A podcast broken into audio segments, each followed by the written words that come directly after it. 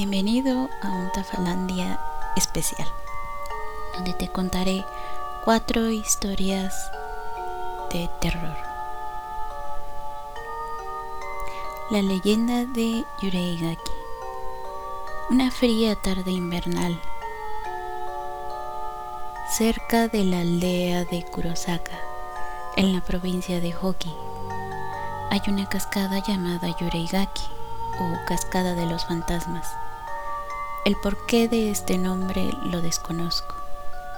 Al pie de la cascada se alza un pequeño santuario sintoísta consagrado a la deidad local, a la cual los lugareños llaman Taki Darionji.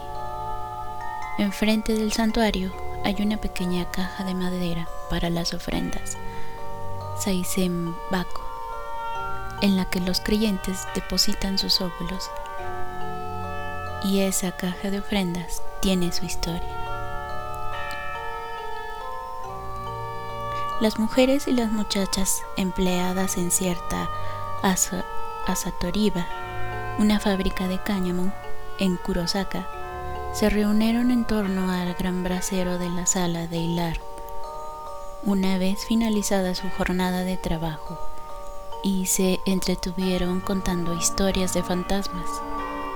Llevaban ya una docena de relatos cuando la mayoría de ellas comenzaron a sentirse incómodas. Una muchacha chilló para intensificar el placer del miedo. Imagina tener que ir esta noche en completa soledad a la cascada de Yureigaki. Esta sugerencia provocó un griterío general surgido de un estallido de risas nerviosas. Le daré todo el cáñamo que he hilado hoy a la que vaya hasta ahí, propuso burlona una del grupo. Yo también, exclamó otra. Y yo, dijo una tercera. Y todas nosotras también, afirmó una cuarta. Entonces, de entre las hiladeras, una tal Yasumoto Okatsu la mujer del carpintero, se puso en pie. A la espalda llevaba a su hijo, un pequeño de dos años, que dormía plácidamente envuelto en un chal ceñido al cuerpo de su madre. Escuchen, dijo Katsu, si acceden a darme todo el cáñamo que habéis hilado hoy, iré a Yureigaki.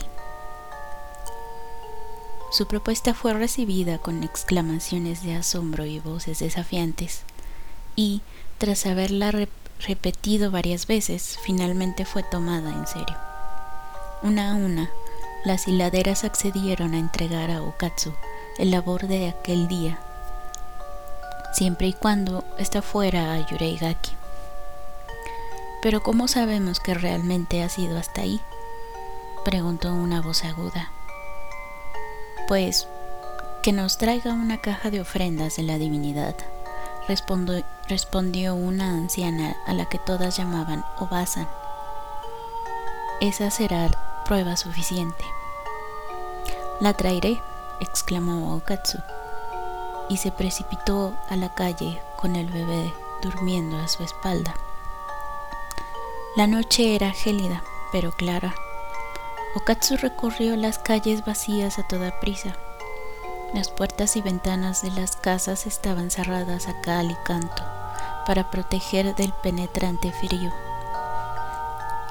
Dejó la aldea atrás y corrió por la carretera, flanqueada por el profundo silencio de los arrozales congelados a ambos lados, iluminada solo por la luz de las estrellas durante media hora recorrió el camino y después tomó un estrecho sendero que serpenteaba entre peñascos. A medida que avanzaba, más oscuro y más arduo resultaba avanzar por él. Pero como los conocía bien, pronto pudo percibir el lejano rugido del agua.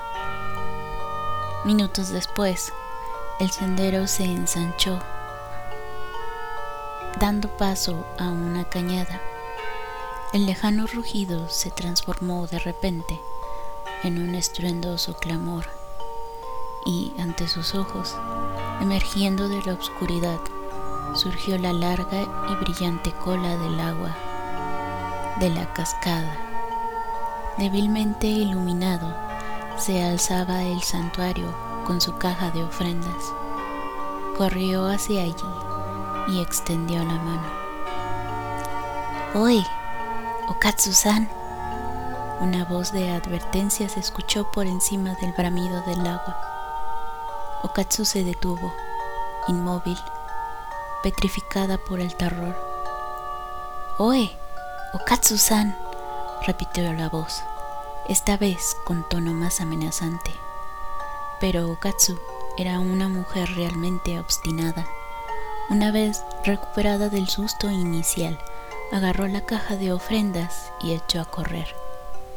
No vio ni escuchó nada alarmante hasta que llegó a la carretera, donde se detuvo al instante para recuperar el aliento.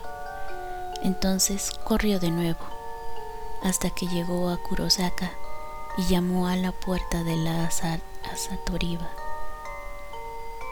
¿Cómo gritaron las mujeres y las muchachas cuando entró jadeante con la caja de ofrendas? Escucharon su historia emocionadas y sollozaron conmovidas cuando ella les contó que una voz había pronunciado su nombre dos veces desde las aguas encantadas. ¡Qué mujer! ¡Qué valiente Okatsu! En verdad se ha ganado el cáñamo. Tu pequeño debe tener frío, Okatsu, dijo Obatsan. Traigámoslos aquí junto al fuego. Debe de estar hambriento, exclamó la madre. Voy a darles ya su leche. Pobre Okatsu, señaló Basan, mientras ayudaba a retirar el chal en el que el niño estaba envuelto. Pero, ¿por qué tiene la espalda mojada? Entonces, con un grito ronco, la anciana dijo, Ara, es sangre. Y el chal cayó al suelo. Un bulto de ropitas infantiles empapadas de sangre dejaban ver dos piececitos y dos manitas marrones, nada más. La cabecita del niño había sido arrancada de cuajo.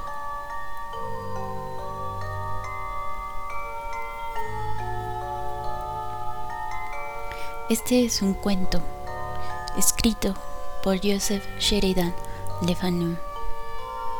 Deacon el Diablo.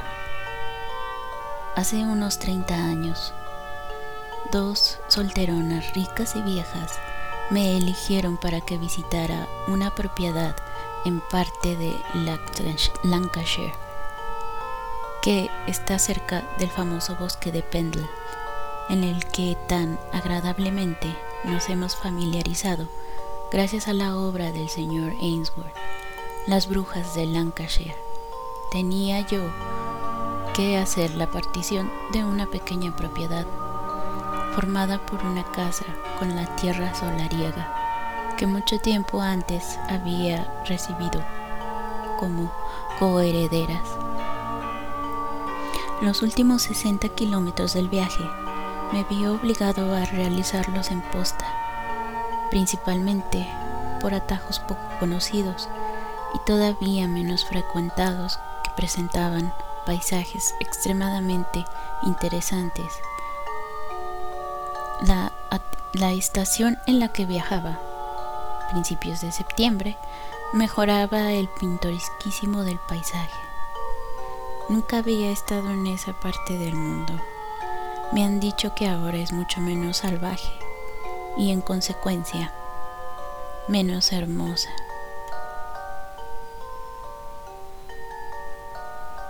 En la posada en la que me detuve para cambiar los caballos y cenar algo, pues pasaban ya de las cinco, encontré que el hospedero, un tipo robusto que tenía, según me dijo, 65 años, era de una benevolencia fácil y charlatana, que deseaba distraer a sus huéspedes con cualquier charla y, para el que la menor excusa bastaba para que se pusiera a fluir su conversación sobre cualquier tema que uno le complaciera.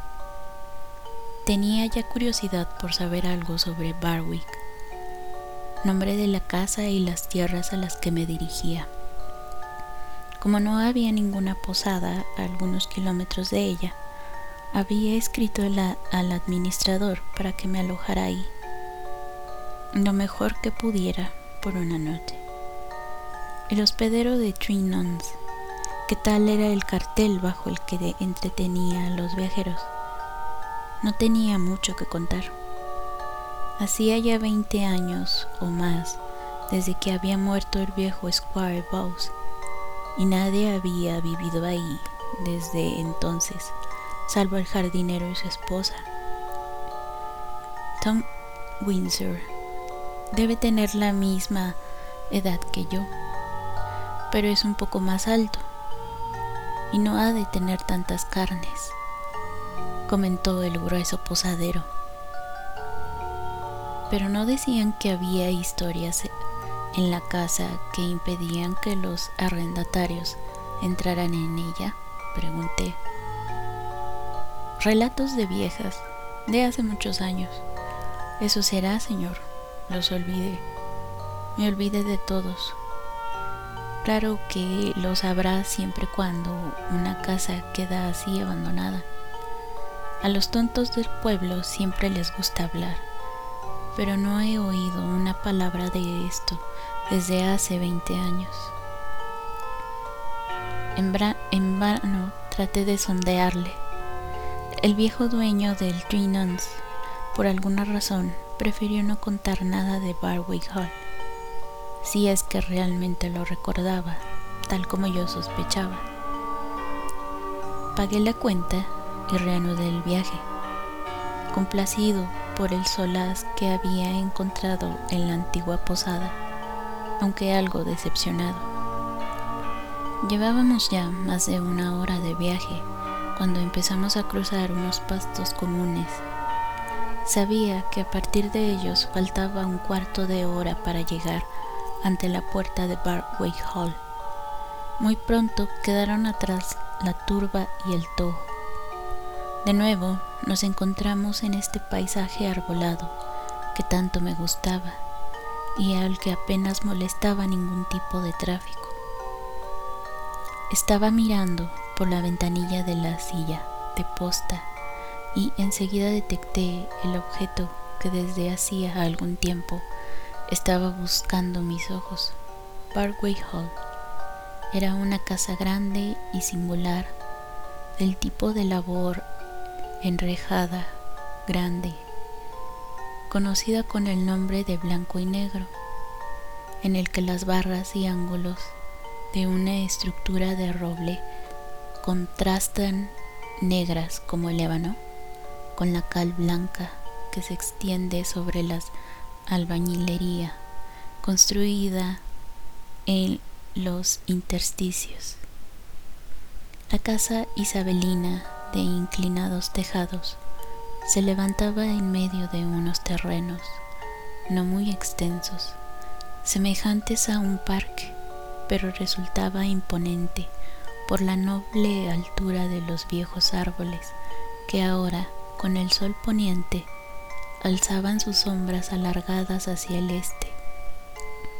El muro del parque se había vuelto gris y muchos lugares estaban recubiertos de hiedra en una ondada suave y en una sombra gris y profunda que contrastaba con el fuego.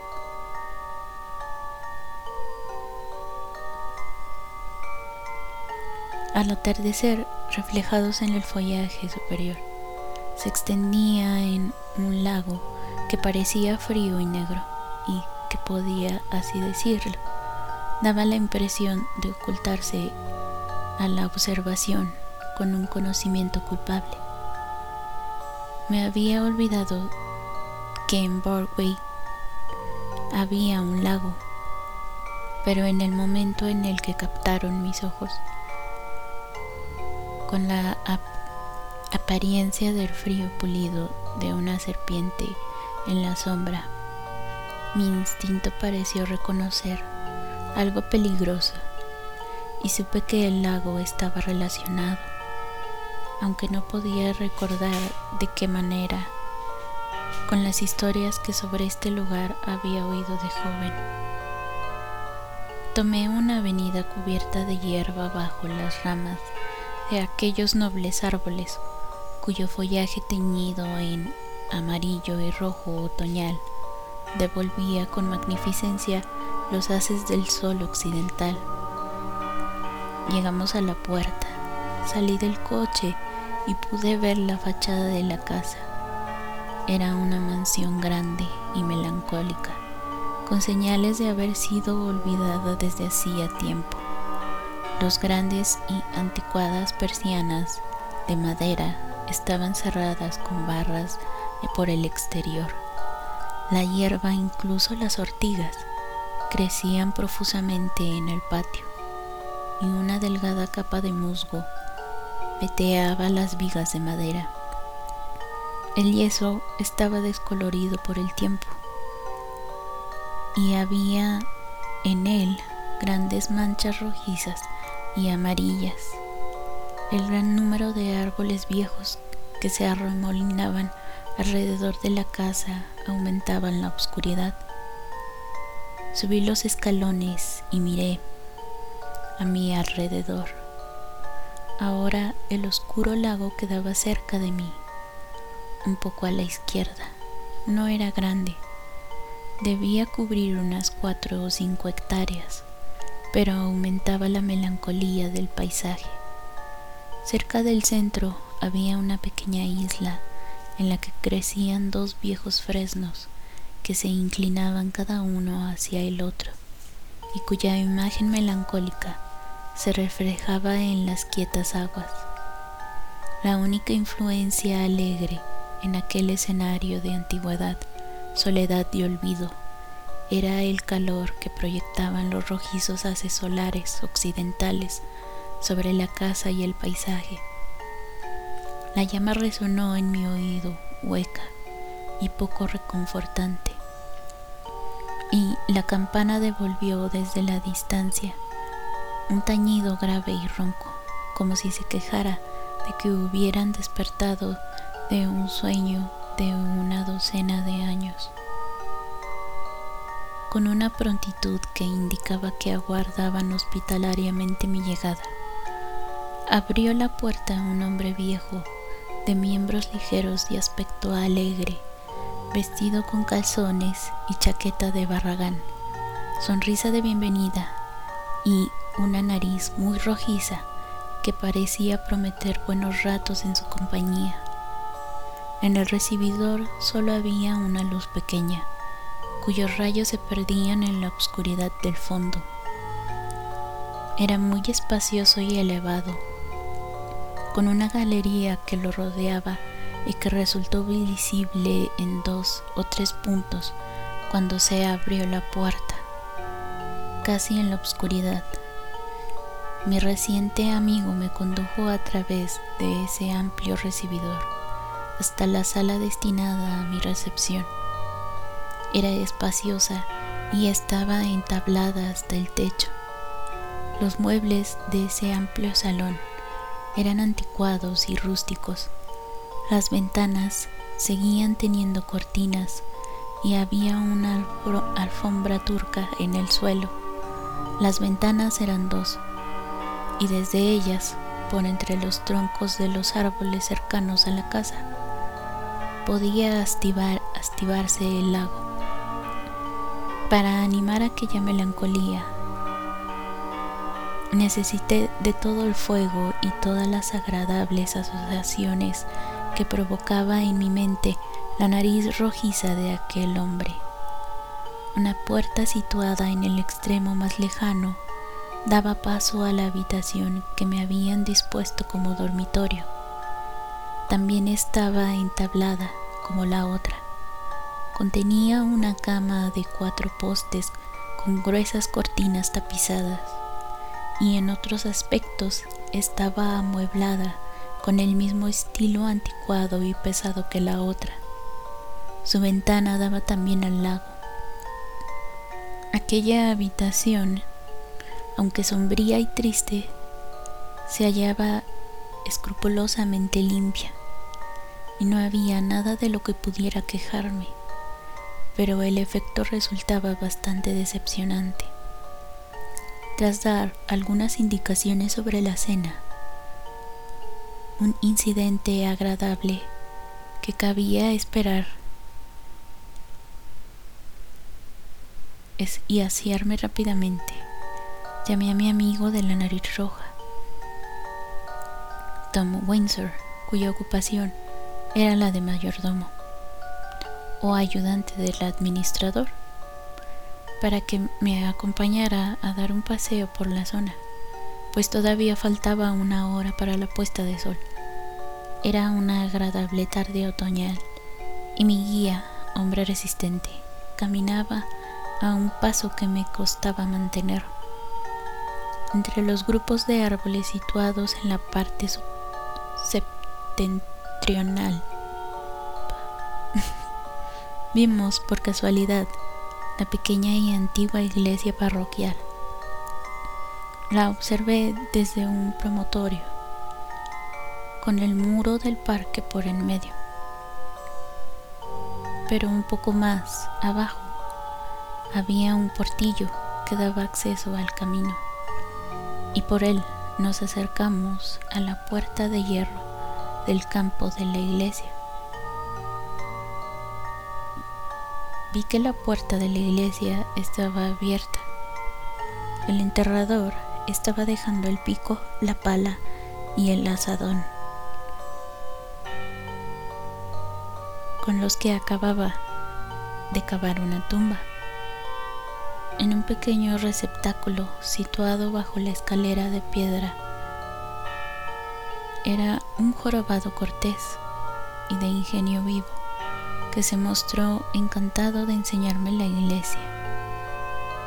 Entre los monumentos había uno que me interesó había sido levantado en conmemoración del mismo Squire Bowes, del que las dos solteronas habían heredado la casa y la finca de Barwick. El monumento hablaba de él en términos de elogiosa grandilocuencia e informaba al lector cristiano de que había muerto.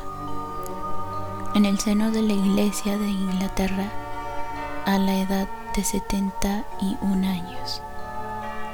Pude leer la, inscripción con los últimos rayos del sol poniente, que desapareció tras el horizonte en el momento en que pasábamos bajo el porche.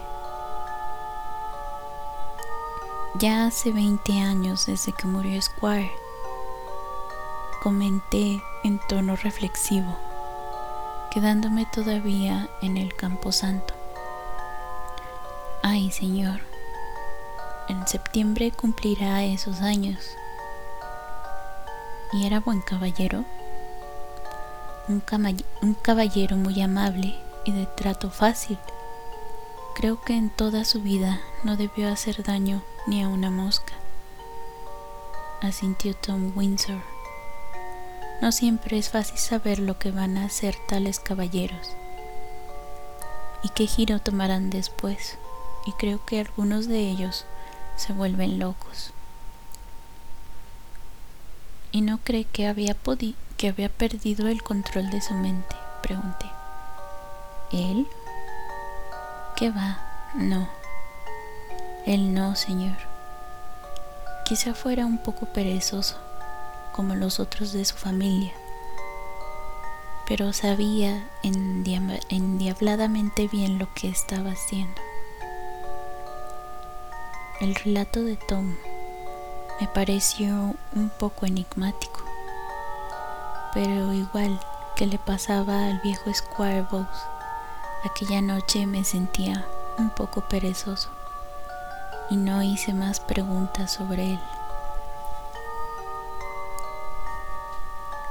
Pasamos por el portillo que daba a la estrecha carretera que rodeaba el camposanto La rodeaban olmos de más de 100 años de edad y en el crepúsculo que prevalecía ahora se estaba poniendo muy oscuro.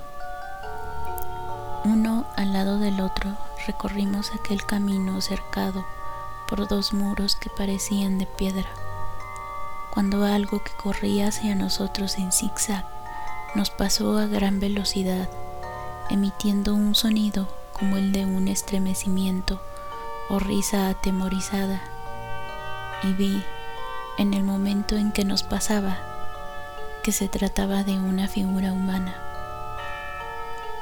He de confesar ahora que al principio quedé un poco sorprendido. Aquella persona iba vestida en parte de blanco. Y sé que al principio la confundí con un caballo blanco que venía camino bajo al galope. Tom se apartó y se quedó, y se quedó mirando a la figura mientras se alejaba. Se dedicará a sus viajes esta noche, dijo en tono bajo. Cualquier cosa le sirve de cama a este muchacho. Dos metros de turba o brezos secos o un rincón en una zanja seca.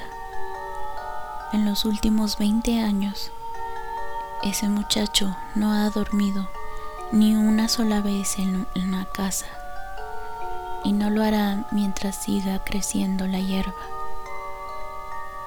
¿Está loco? pregunté. Algo parecido, señor. Es un idiota, un perdido. Le damos el nombre de Di con el diablo, porque diablo es casi la única palabra que sale de su boca. Tuve la impresión de que, de alguna manera, aquel idiota estaba relacionado con la historia de Squire Bowes. ¿Me equivoco al pensar que se cuentan historias extrañas sobre él? Sugerí. Más o menos, señor, más o menos. Algunas historias extrañas. Y hace 20 años que no duerme en una casa. Es más o menos el tiempo que hace que murió Squire, le dije. Así es, señor. No mucho después. Tienes que, que hablarme de eso, Tom. Esta misma noche, cuando pueda oírlo cómodamente después de la cena. A Tom no pareció gustarle mi invitación y mirando hacia adelante mientras seguíamos caminando, añadió, Ya ve, señor, que la casa ha estado tranquila y no ha habido gente que alborotara ni dentro ni fuera de sus paredes, ni en los bosques de Barwick desde hace diez años o más. Y mi mujer afirma claramente que no se debe hablar de esas cosas, y lo mismo que yo, cree que es mejor dejar que los perros duerman. Hacia el final de la frase, bajó el tono de su voz e hizo un significativo gesto de asentimiento. Llegamos enseguida a un lugar en el que abrió un portillo de, la cerca del parque y por él entramos de nuevo a los terrenos de Barwick. La luz crepuscular que iba oscureciendo el paisaje, los árboles enormes y solemnes y el perfil distante de la casa encantada ejercieron sobre mí una influencia sombría que unida a la fatiga de un día de viaje y a la caminata que nos habíamos dado, me llevaba a no desear interrumpir el silencio en el que se había encerrado ahora mi compañero. A nuestra llegada, una cierta atmósfera de comodidad disipó en gran medida la tristeza que me estaba embargando. Aunque no hacía en absoluto una noche fría, me sentí muy contento al ver unos leños encendidos en la parrilla, un par de, de velas se sumaban a la iluminación, lo que hacía que la habitación pareciera alegre. Una mesa pequeña, con un mantel muy blanco y los preparativos para la cena eran también un objeto muy agradable.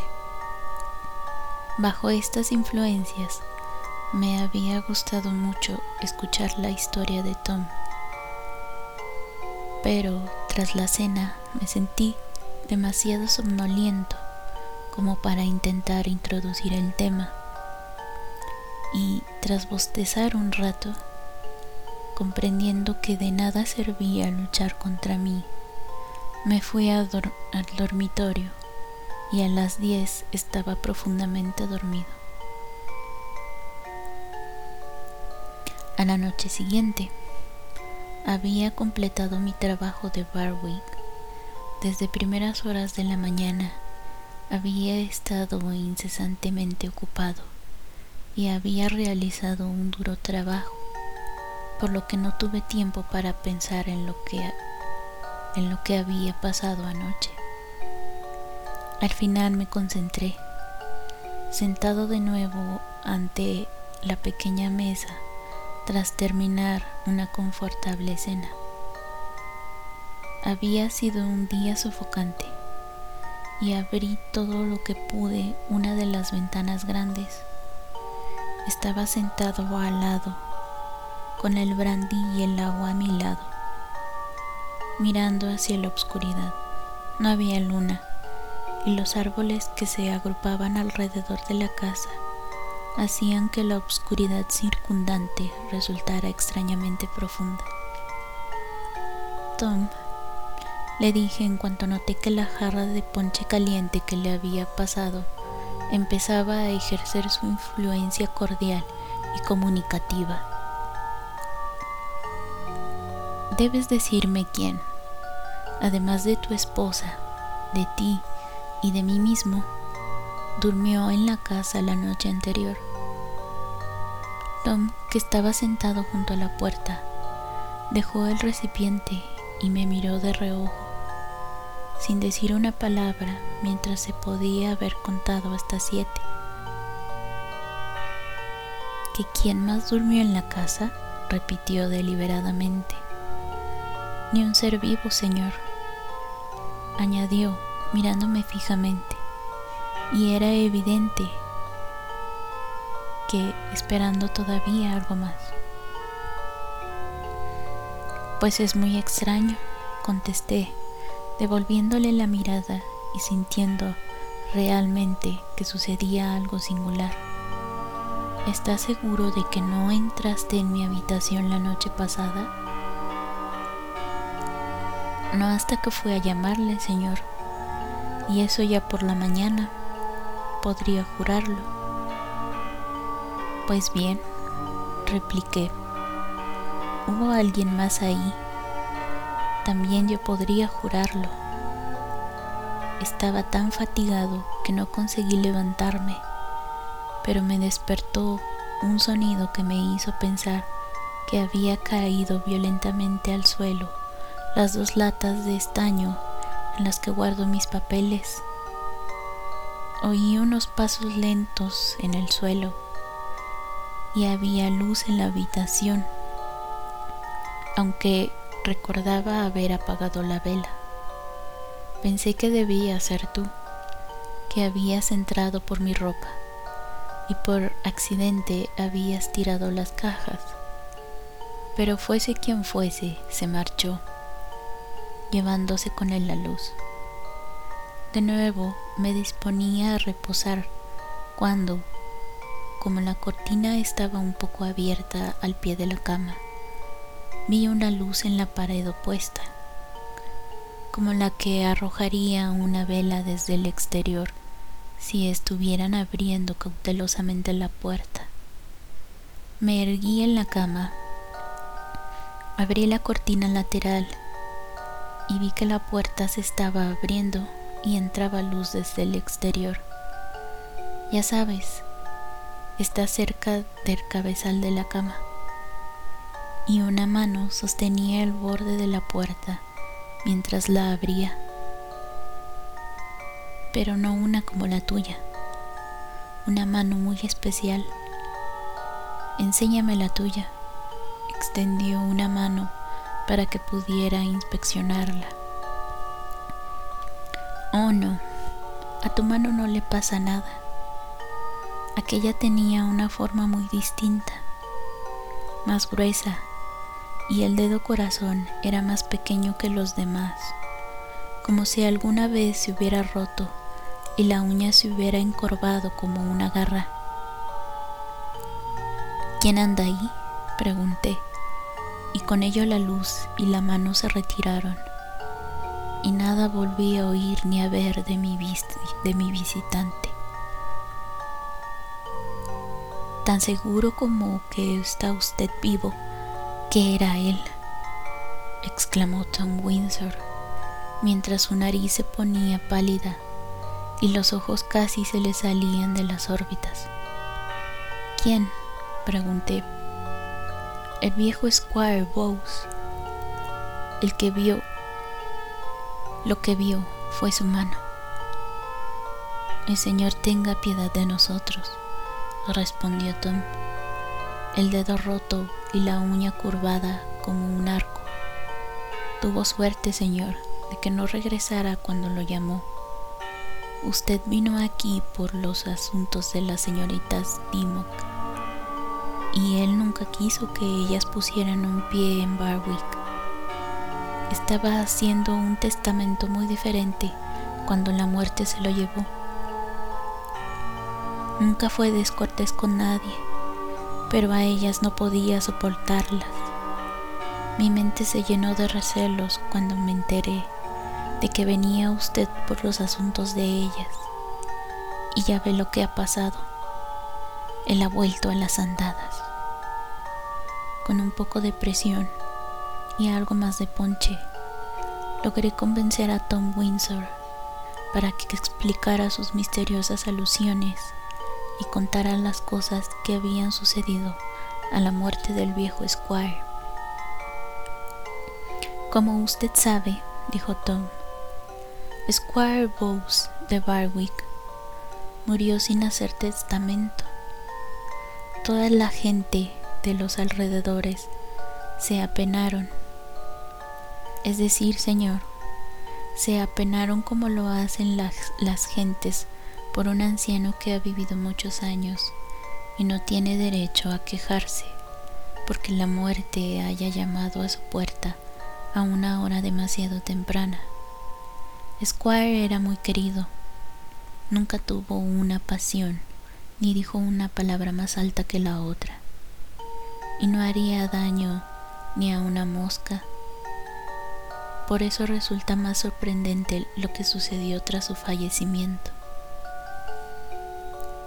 Lo primero que hicieron esas damas cuando tuvieron la propiedad fue comprar ganado para el parque. En cualquier caso, no fue prudente dejar que el ganado pastara por su cuenta, pero no sabían a lo que tenían que enfrentarse. No pasó mucho tiempo antes de que el ganado empezara a dar problemas. Primero una cabeza y luego otra. Enfermaban y morían, y así hasta que las pérdidas empezaron a ser muy fuertes. Fue entonces cuando, poco a poco, empezaron a contarse extrañas historias. Primero uno y luego otro. Dijeron haber visto a Squire Bowes hacia el anochecer, caminando tal como solía hacerlo cuando estaba vivo entre los viejos árboles, apoyándose en su bastón, y a veces, cuando se encontraba con el ganado, se detenía y pasaba una mano afablemente sobre el lomo de uno de, de los animales. Y con seguridad, ese animal enfermaba al día siguiente y moría poco después. Nadie se encontró con él en el parque o en el bosque, ni lo vio salvo a buena distancia, pero todos conocían bien su manera de andar y su figura, y la ropa que solía llevar, y todos conocían el animal sobre el que había puesto la mano por su color, blanco, castaño oscuro o negro, y con seguridad ese animal enfermaba y moría. Los vecinos fueron teniendo cada vez más miedo de coger el camino del parque, y a ninguno le gustaba pasar por el bosque o entre los límites de Barwick, y el ganado seguía enfermando y muriendo como antes. En aquel tiempo vivía un tal Thomas Pike. Había sido mozo de cuadra del viejo Squire y estaba a cargo del lugar, siendo el único que solía dormir en la casa. Tom se enfadaba al escuchar esas historias, de las que no creía ni la mitad, y sobre todo cuando ya no pudo ser capaz de conseguir ningún hombre o muchacho que pastoreara el ganado, pues todos tenían miedo. Por eso escribió a Midlock pidiendo que viniera su hermano, Richard Pike, un muchacho listo y que no sabía nada de las historias sobre el viejo Squire. Llegó su hermano Dick y el ganado empezó a mejorar.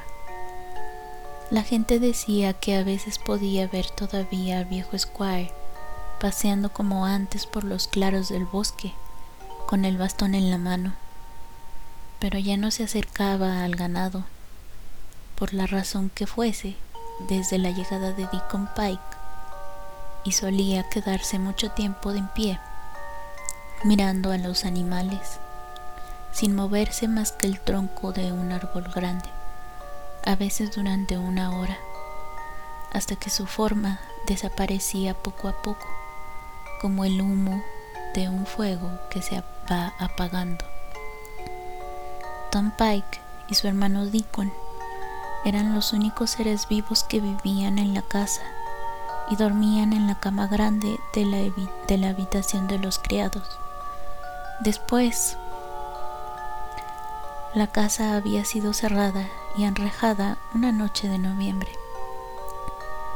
Tom dormía al lado de la pared y me contó que en ese momento estaba tan despierto como si fuera mediodía. Su hermano Deacon dormía en el lado de fuera y se encontraba profundamente dormido. Pues bien, mientras Tom estaba ahí pensando con los ojos vueltos hacia la puerta, ésta se abrió lentamente y el que entró por ella fue el viejo Squire Bowes con el rostro tan cadavérico como lo tenía dentro del ataúd. Tom se quedó sin respiración. No podía apartar los ojos de él y sintió que se erizaba el cabello de la cabeza. Squire llegó al lado de la cama, puso sus, brazos, sus vasos por debajo de Deacon y levantó al muchacho que estuvo todo el tiempo profundamente dormido, llevándoselo fuera, hacia la puerta. Así es que Tom, Tom Pike vio la aparición y estaba dispuesto a jurárselo cualquiera. Cuando sucedió aquello, la luz, que no sabía de dónde procedía, se apagó de pronto y Tom ya no pudo ver ni su propia mano delante de él más muerto que vivo, se quedó tumbado hasta el amanecer. Con toda seguridad, su hermano Deacon había desaparecido. No pudo encontrar ningún signo de él en toda la casa y con algunos problemas consiguió que un par de vecinos le ayudaran a buscarlo en el bosque y por toda la finca, pero tampoco lo encontraron. Al final, uno de ellos se acordó de la isla del lago. El pequeño bote estaba amarrado al poste, clavado en la orilla del agua. Subieron en él, aunque con pocas esperanzas de encontrarle ahí. Sin embargo, ahí le encontraron, sentado debajo del gran fresno y con la cabeza perdida. A todos, a todas sus preguntas solo respondía con un grito Bogus el diablo. Miradle, miradle, Bogus el diablo. Le encontraron como un idiota. Y así seguirá hasta que Dios arregle todas las cosas. Nadie ha podido conseguir que vuelva a dormir de nuevo bajo techo. Va de casa en casa mientras haya luz del día y nadie se ha preocupado por encerrar a ese ser inofensivo en el asilo. Pero la gente prefiere no encontrárselo tras la caída de la noche, pues se piensa que donde él está debe haber cerca cosas peores. Tras la historia de Tom se produjo un silencio. Él y yo estábamos solos en la habitación grande.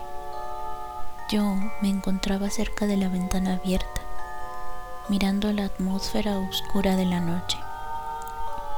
Me pareció ver que algo se movía en el exterior y oí un sonido parecido a una conversación susurrada que de pronto se convertiría en un grito discordante.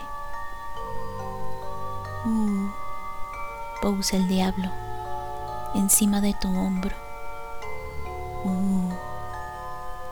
Me levanté y vi a la luz de la vela con la que Tom llegó corriendo hasta la ventana, los ojos salvajes y el rostro cubierto de tizón de un idiota. Y luego, con un repentino cambio del estado de ánimo, se marchó, susurrando y riendo entre dientes para sí mismo, extendiendo el dedo corazón de una de, de las dos manos y mirando las puntas como si para él fueran un amuleto. Tom bajó la ventana. La historia y su epílogo, y su epílogo habían terminado. Confieso que me sentí contento cuando unos minutos después escuché en el patio los cascos de los caballos y todavía más contento cuando, tras despedirme amablemente de Tom, dejé varios kilómetros atrás la olvidada casa de Barwick.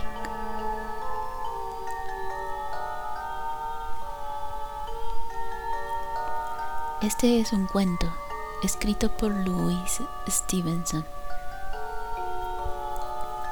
El ladrón de cadáveres. Todas las noches del año, cuatro de nosotros, el empresario de pompas fúnebres, el dueño del establecimiento, Fetes, y yo, nos sentábamos en el pequeño reservado de George, en Debenham. A veces éramos más, pero tanto si soplaba viento, ya fuera mucho o poco, como si llovía, nevaba o caía una helada los cuatro ocupábamos nuestros propios sillones. Fetes era un viejo escocés bastante borrachín, obviamente culto y además rico, ya que había, ya que vivía en la ociosidad. Había llegado a Debenham hacía algunos años, siendo todavía joven, y se había convertido, por la mera permanencia de su estancia, en ciudadano de adopción. Su capa azul de camelote era una antigüedad local, como la aguja de la iglesia. Su sitio fijo en el reservado del George, su falta de asistencia a la iglesia y sus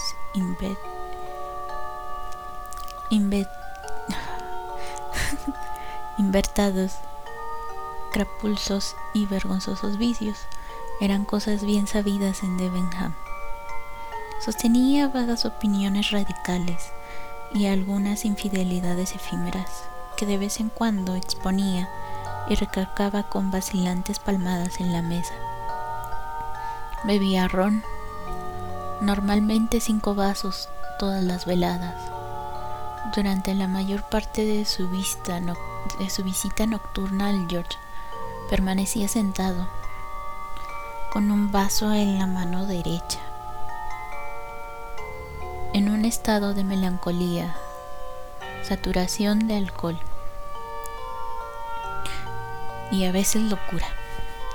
Lo llamábamos doctor porque se le suponía en posesión de ciertos conocimientos de medicina y en caso de necesidad había sabido encajar una fractura o reducir una dislocación. Pero fuera de esos pequeños detalles, nada sabíamos sobre su carácter y antecedentes. Una obscura noche de invierno. Habían dado las nueve, poco antes de que el propietario se reuniera con nosotros. Apareció un hombre enfermo en el George. Un importante terrateniente de los alrededores, súbitamente abatido por un ataque de apoplejía, cuando se dirigía al Parlamento y telegrafiaron al médico londinense de este gran hombre, todavía más famoso que él, para que acudiera a su lado. Era la primera vez que tal cosa ocurría en Debenham, ya que acababa de inaugurarse el ferrocarril y todos nos sentíamos proporcionalmente impresionados por él. Ya ha llegado, dijo el propietario después de llenar y encender su pipa. ¿Quién? dijo, dije yo. El doctor. El mismo, replicó nuestro mesonero. ¿Cómo se llama? Doctor Marfarlen, dijo el propietario. Fetes había apurado su tercer vaso y estaba ya embriagado, asintiendo unas veces con la cabeza, otras mirando perplejo a su alrededor, pero al oír la última palabra pareció despertar y repitió por dos veces el apellido, MacFarlane, en voz baja la primera pero con súbita emoción la segunda. Sí, dijo el propietario, así se llama, doctor Wolf McFarlane. Fetes recobró inmediatamente la sobriedad. Abrió los ojos y su voz se aclaró y se hizo más fuerte y más firme y su lenguaje más contundente y cuidadoso. Todos nos sorprendimos por la transformación, como si hubiese resucitado. Discúlpenme, dijo. Temo no haber prestado mucha atención a su conversación. ¿Quién es ese tal Wolf McFarlane? Y luego, después de escuchar hasta el final al propietario, añadió, no puede ser, no es posible y sin embargo me gustaría mucho verlo cara a cara. ¿Lo conoce usted, doctor? preguntó el empresario de pompas fúnebres, dando un grito ahogado. No lo permita Dios, su respuesta. Y sin embargo, el apellido es un poco usual. Sería excesivo imaginar que hay dos personas con ese mismo apellido. Y dígame, patrón, ¿es viejo? Verá usted, dijo el mesonero, no es joven precisamente, y tiene el pelo blanco, pero parece más joven que usted. Sin embargo, es mayor, varios años mayor. Pero es el ron, añadió dando un manotazo en la mesa. Lo que usted ve en mi cara, el ron y los pecados. Ese hombre quizás tenga una conciencia tranquila y una buena digestión. Conciencia. Escúcheme lo que le digo. ¿Creerá usted que soy un cristiano bueno, viejo y decente, no es cierto? Pues no, no lo soy. Nunca me dio por fingirlo. Puede que Voltaire lo hubiera fingido, de haberse encontrado en mi pellejo. Pero aunque tenga una mente clara y activa, dijo dándose un rápido capirotazo en la calva, yo solo veo y nunca saco conclusiones. Si usted conoce a ese doctor, me aventuré a comentar, después de una pausa algo tremenda, se diría que no comparte la buena opinión que el patrón tiene de él. Fetes no me hizo caso. Sí, dijo con súbita determinación. Tengo que verlo cara a cara. Hubo otra pausa y de repente se cerró una puerta en el primer piso y se oyeron pasos en la escalera. ¿Es el doctor? exclamó el propietario. Si se da usted prisa, podrá alcanzarlo. No había más que dos pasos desde el pequeño reservado hasta la puerta del mesón del viejo George. La amplia escalera de roble llegaba casi hasta la calle. Entre el último peldaño y el umbral de la puerta solo quedaba sitio para una alfombrilla turca. Pero aquel pequeño espacio quedaba intensamente iluminado todas las tardes, no solo por la luz de encima de la escalera y el gran farol que daba debajo del letrero, sino también por el cálido resplandor de la ventana del bar. El George se anunciaba así brillantemente para los que pasaban por aquella fría calle.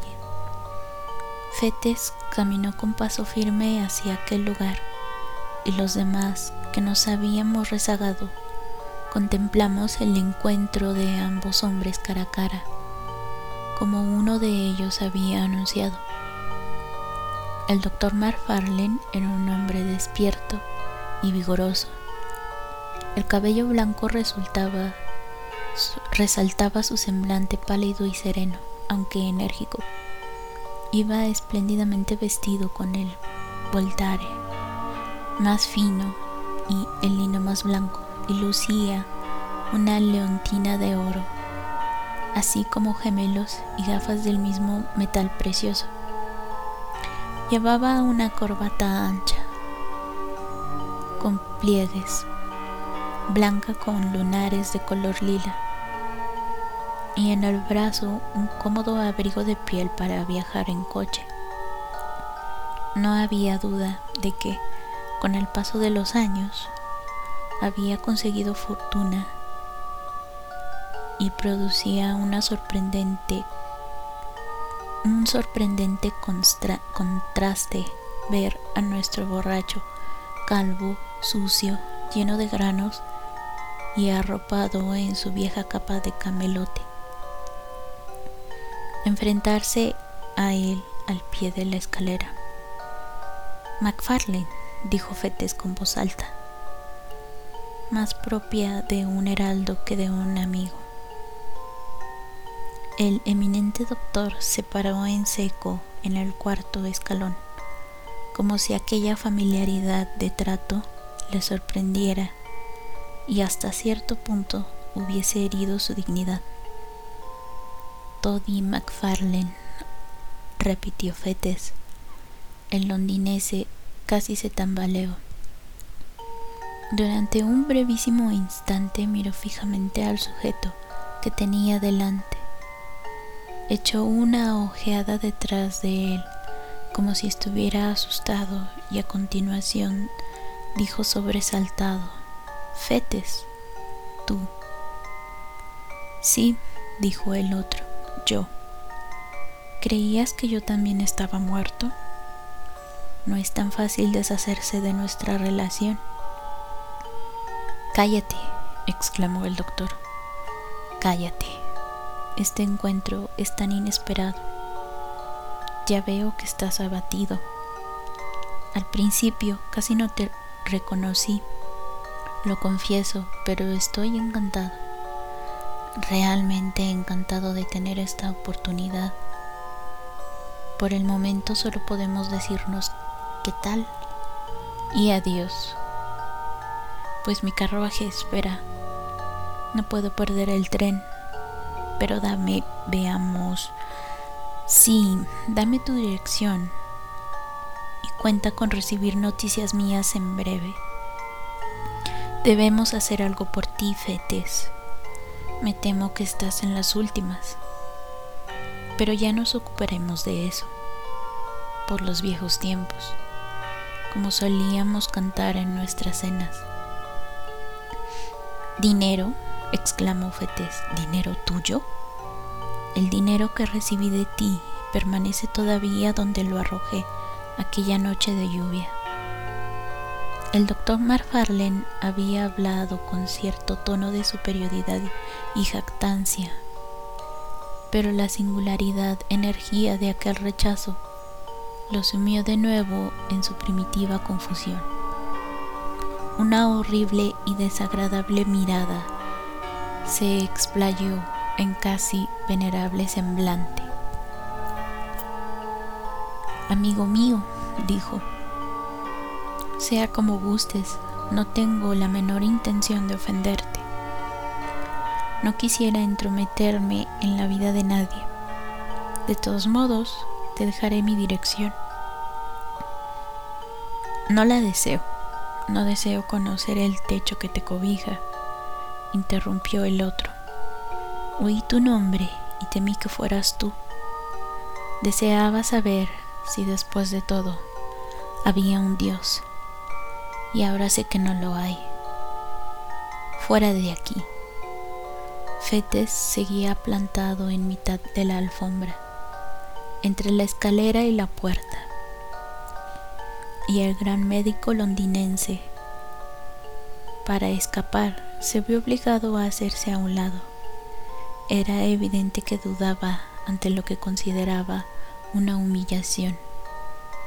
Aunque estaba demudado, había un brillo peligroso en sus gafas.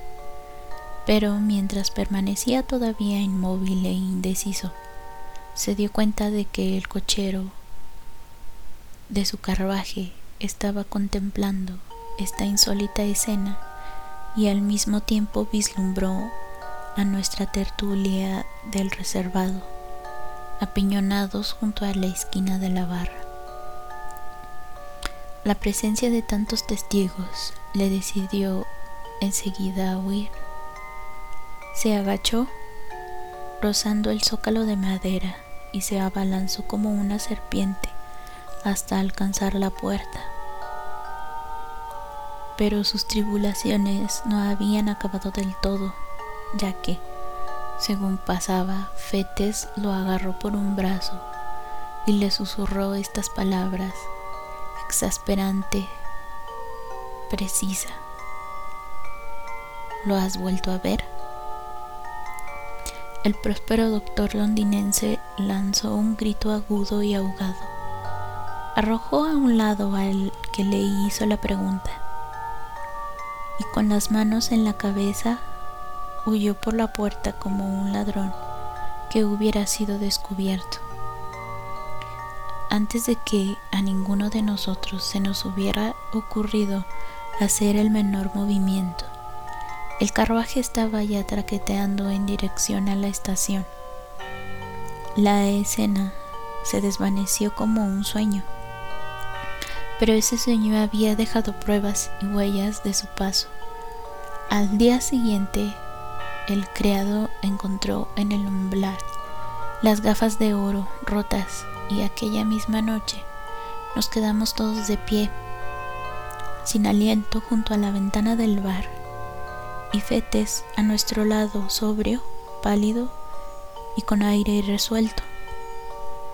Que Dios nos proteja, señor Fetes, dijo el propietario, que fue el primero en, en recobrar el sentido. ¿Qué diantres es todo esto?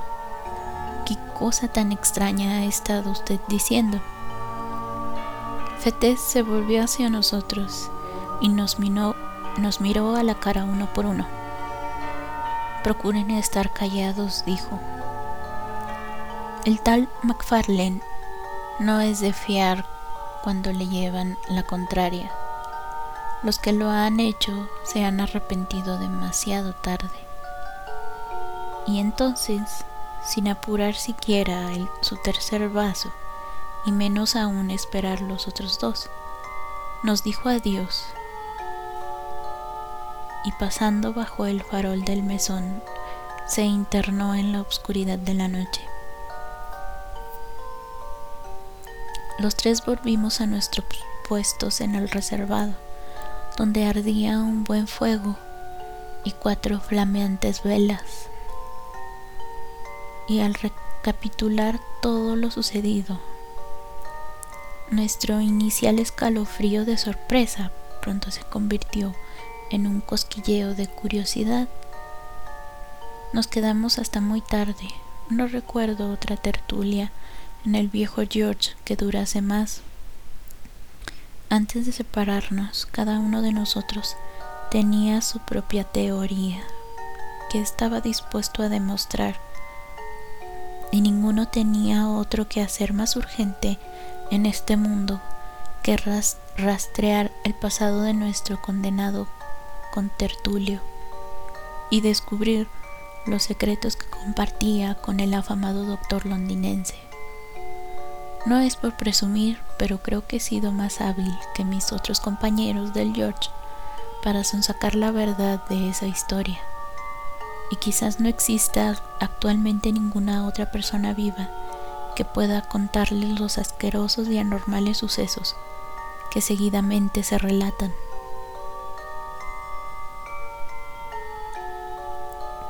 En su juventud, Fetes estudió medicina en la Universidad de Edimburgo. Poseía un talento especial y esa clase de talento que rápidamente retiene lo que oye y de inmediato lo repite como propio. Trabajaba poco en casa, pero se mostraba cortés, atento e inteligente en presencia de sus profesores.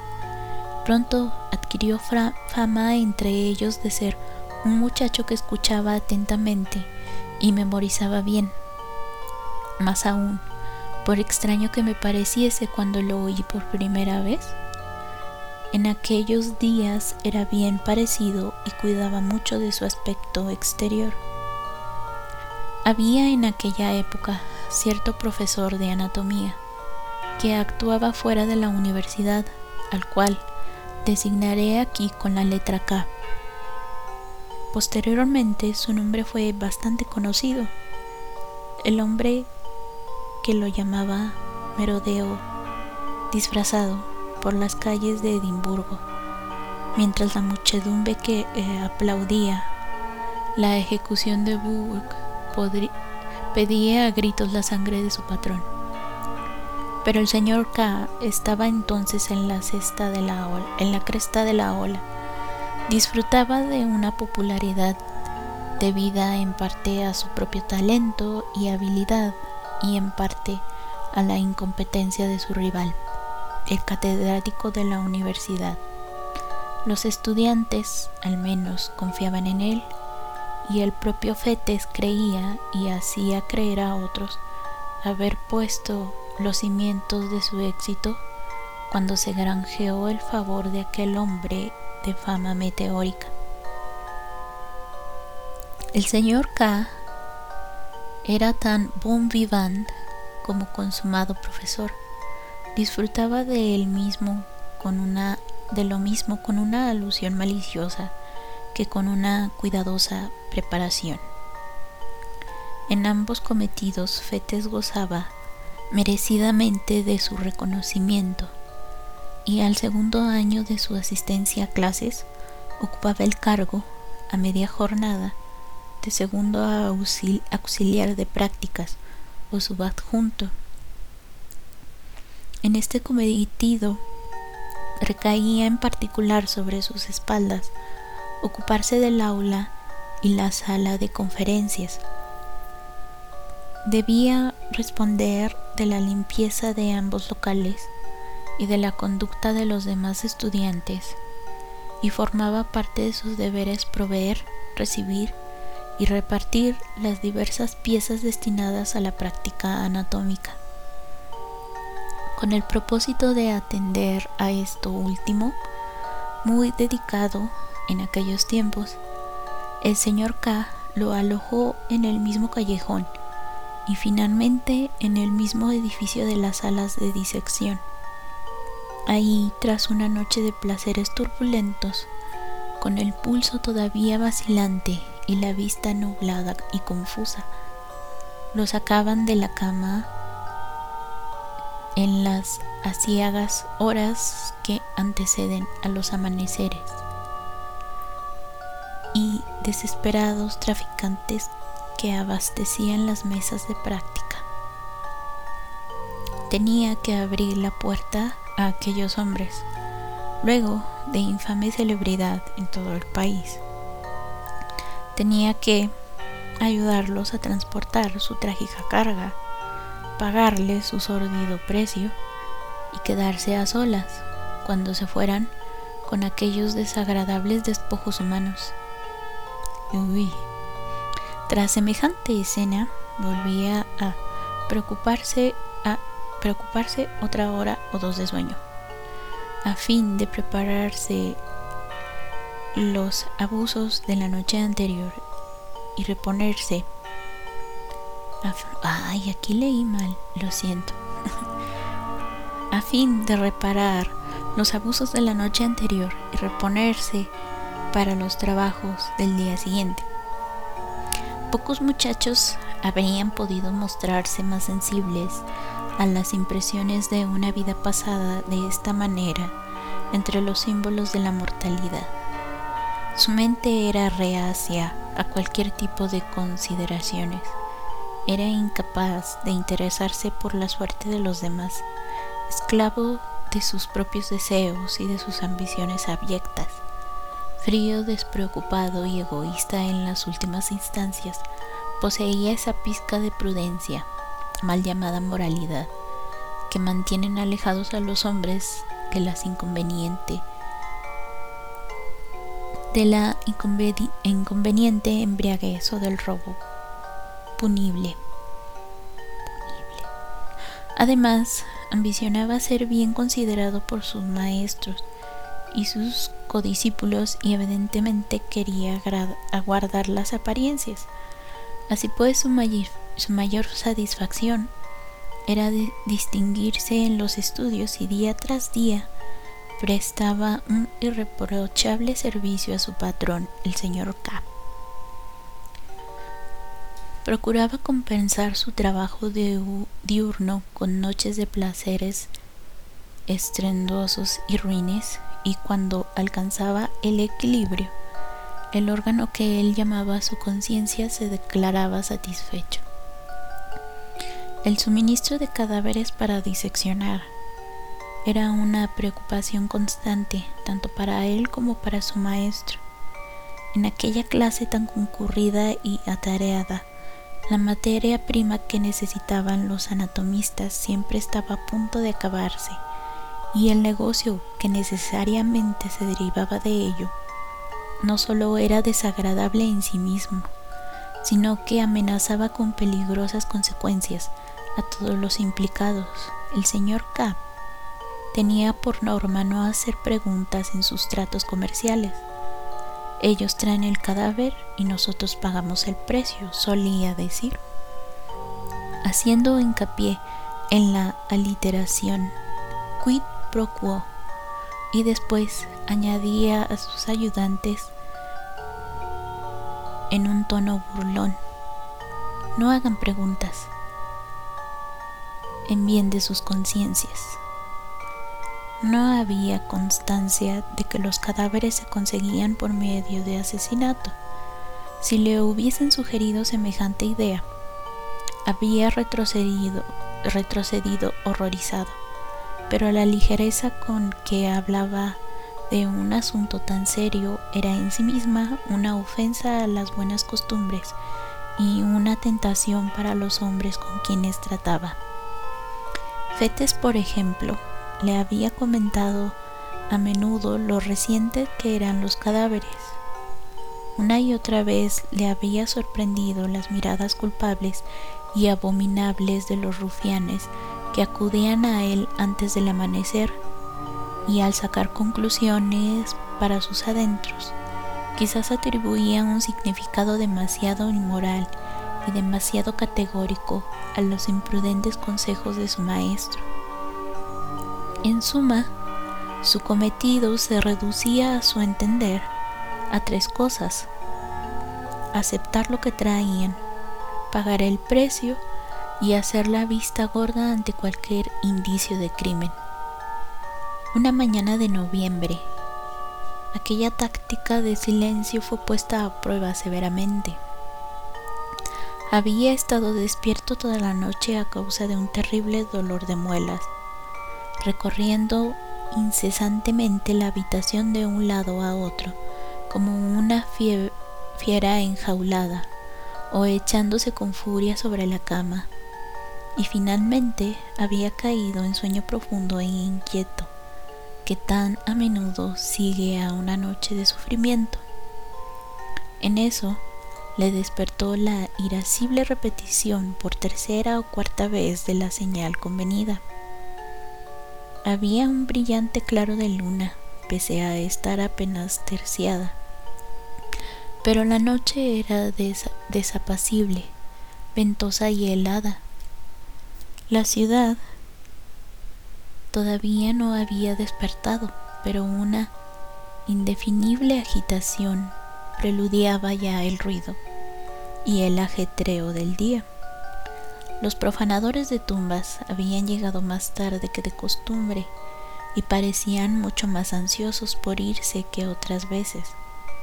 Fetes, muerto de sueño, les alumbró mientras subían.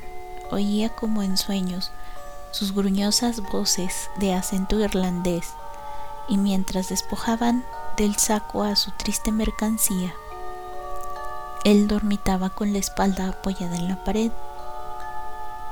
Tuvo que hacer verdaderos esfuerzos para encontrar el dinero con que pagar a aquellos hombres. Mientras lo hacía, sus ojos tropezaron con la cara del muerto. Se sobresaltó y dio pasos hacia él con la, con la vela en alto. Dios Todopoderoso, exclamó. Es Jane Galbraith. Los hombres no contestaron, pero se dirigieron a la puerta arrastrando los pies. La conozco. Lo aseguro, continuó Fetes. Ayer estaba viva y bien sana. Es imposible que haya muerto, es imposible que haya conseguido este cadáver honradamente. Sin duda, señor, está usted equivocado afirmó uno de los hombres. Pero el otro miró a Fetes a los ojos misteriosamente y exigió allí mismo su dinero. Era imposible interpretar mal aquella amenaza o exagerar el peligro que suponía. El muchacho le faltó valor. Balbuceó alguna excusa, contó la suma convenida y vio marcharse a sus odiosos visitantes. Tan pronto como estos se fueron, se apresuró a confirmar sin dudas, gracias a una decena de marcas incuestionables, identificó a la chica con la que había estado bromeando el día anterior. Vio con horror marcas en aquel cuerpo que bien pudieran indicar violencia el pánico se apoderó de él y buscó refugio en su habitación. Ahí reflexionó con detenimiento sobre los descubrimientos que había hecho. Consideró seriamente el alcance de las instrucciones del señor K y el peligro que para él entrañaría su intromisión en un asunto tan grave.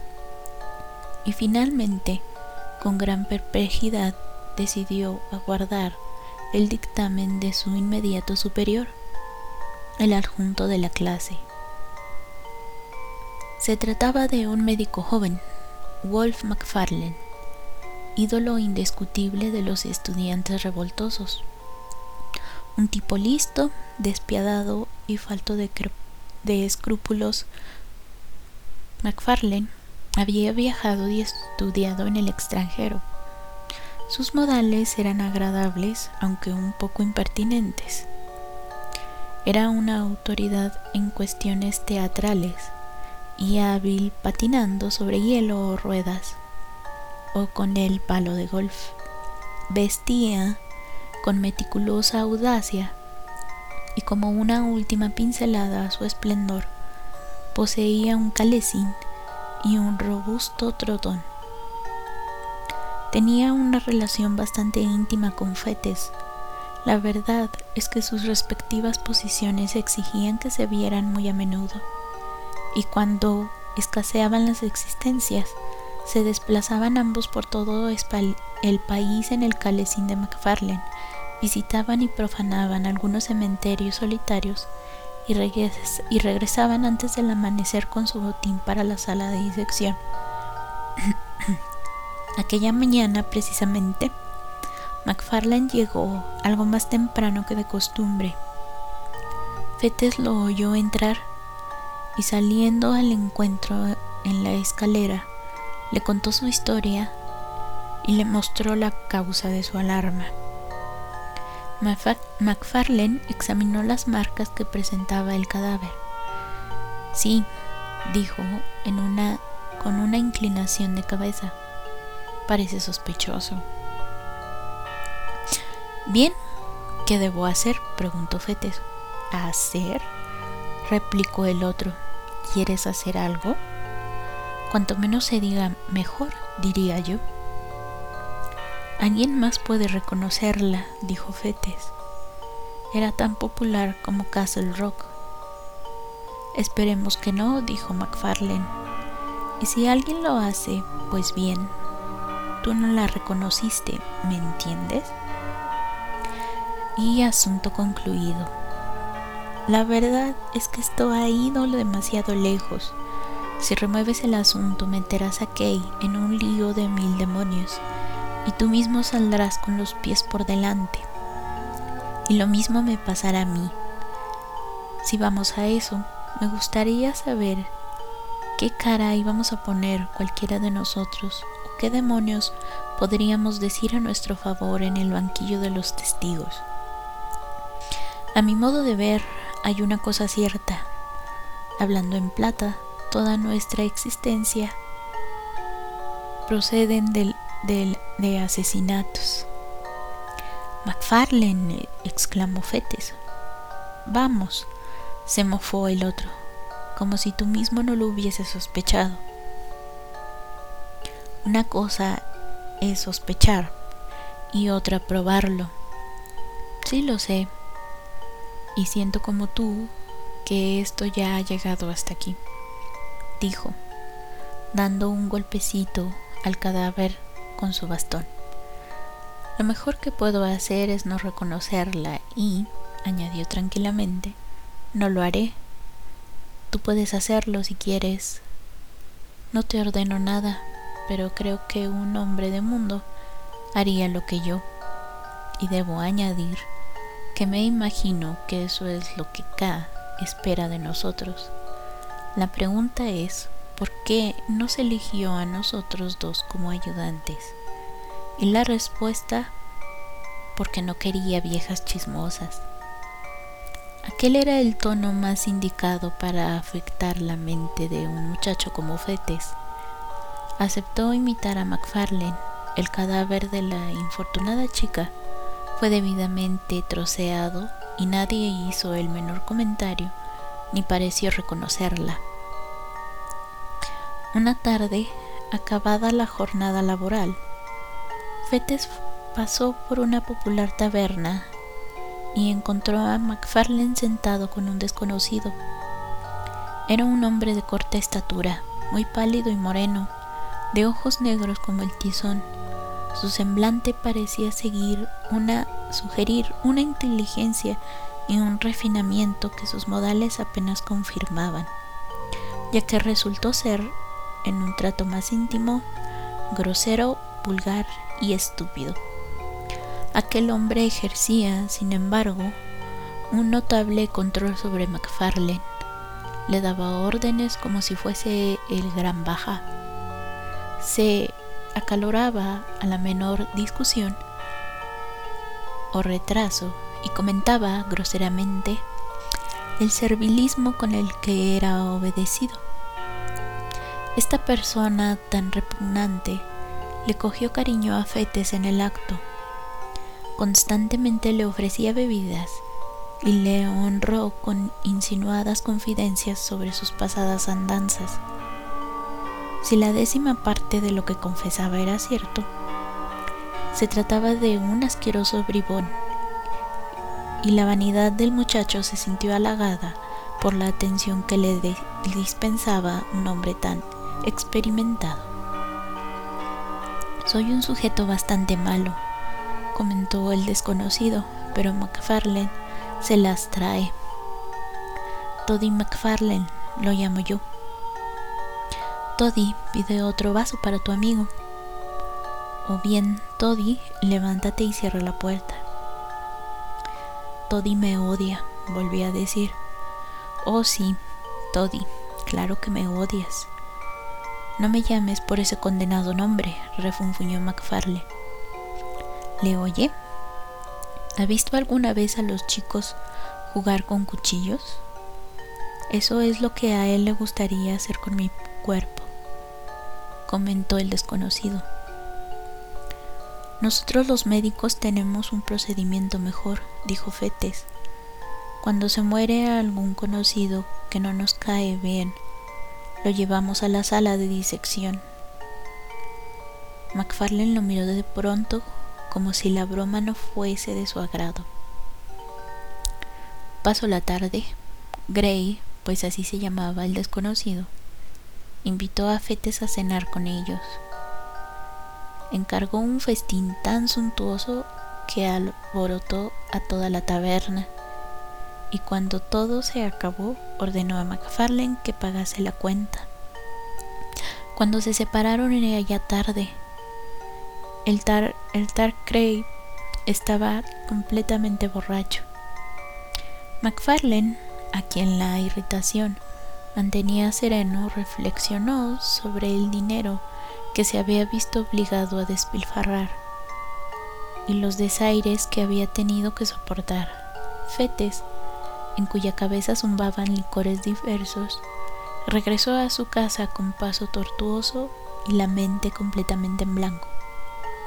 Al día siguiente, McFarlane no asistió a la clase y Fete sonrió para sus adentros al imaginárselo acompañado todavía del insoportable Gray. De taberna en taberna. Tan pronto como nos sonó la hora de su libertad, se puso a recorrer todas las tabernas en busca de sus compañeros de la noche anterior sin, embargo, no pudo encontrarlos en ninguna parte. Por tanto, regresó pronto a sus habitaciones, se acostó temprano y durmió el sueño de los justos. A las cuatro de la mañana le despertó la bien conocida señal. Al bajar a abrir la puerta, se asombró al encontrarse a McFarland con su calecín y en su interior uno de esos largos y macabrosos bultos con los que estaba tan familiarizado. ¿Cómo? exclamó. ¿Había salido solo? ¿Cómo te las arreglaste? Pero McFarlane lo cayó bruscamente y le ordenó volver a su ocupación. Cuando subieron el cadáver, lo depositaron sobre la mesa McFarlane al principio hizo ademán de irse, luego se detuvo y pareció vacilar. Más vale que lo mires, mires a la cara, dijo en un tono algo embarazoso. Más vale, repitió mientras Fetes lo miraba asombrado. ¿Pero dónde? ¿Cómo? ¿Y cuándo lo has conseguido? exclamó el otro. Mírale la cara. Fue la única respuesta. Fetes titubeó. Extrañas dudas le asaltaban. Su mirada iba alternativamente del joven doctor al cadáver. Finalmente, en un arranque, hizo lo que se le pedía. Aunque casi había imaginado lo que iban a ver sus ojos, el impacto fue cruel. La contemplación, inmovilizado por la rigidez de la muerte y el desnudo en aquella vasta mortaja de, de arpilla el hombre que había dejado, bien visto y repleto de comida y de pecados, en un umbral de una taberna, despertó un súbito terror, incluso en el reflexivo Fetes, que aquellas dos personas que él había conocido hubieran venido a parar aquellas heladas mesas resonaba en su alma como una advertencia.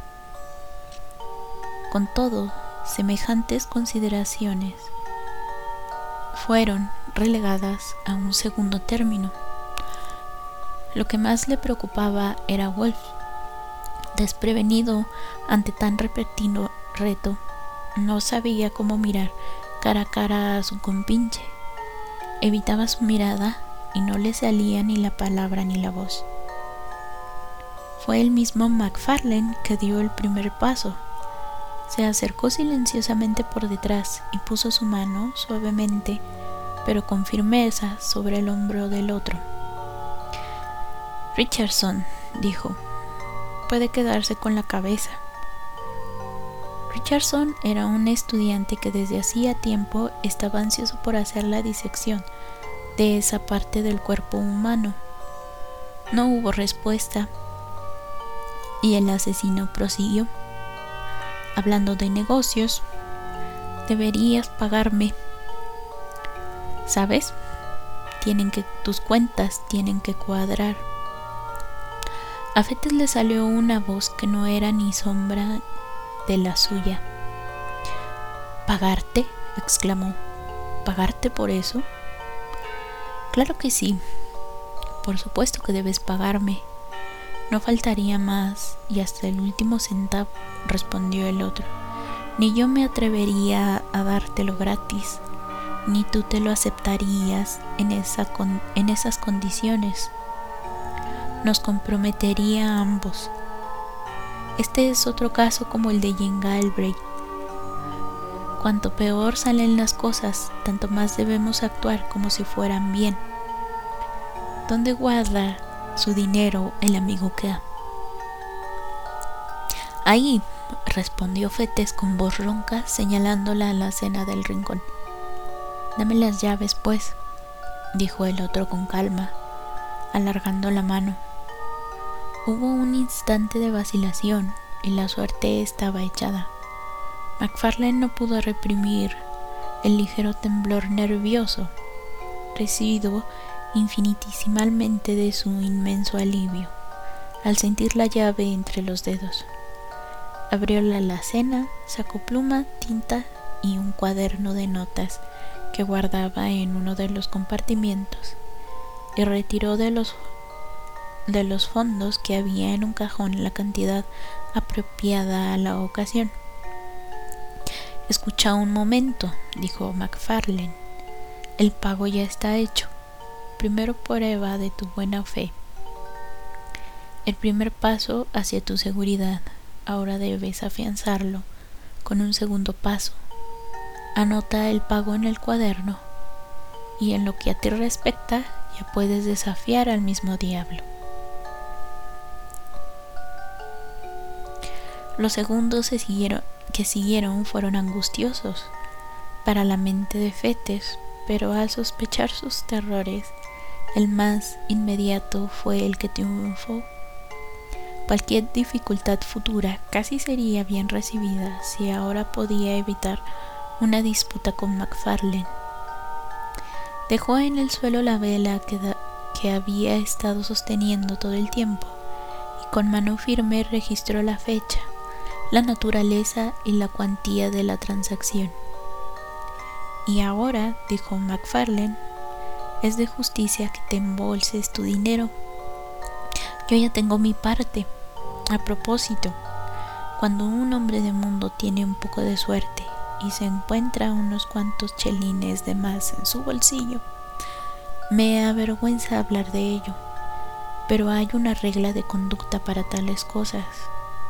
No, no convidar a nadie, no comprar caros libros de texto, no saldar las viejas deudas, pedir o pedir prestado en algún lugar de prestas.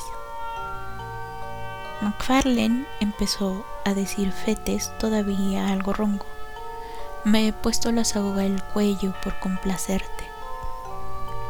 ¿Por complacerme? exclamó Wolf. Oh, vamos.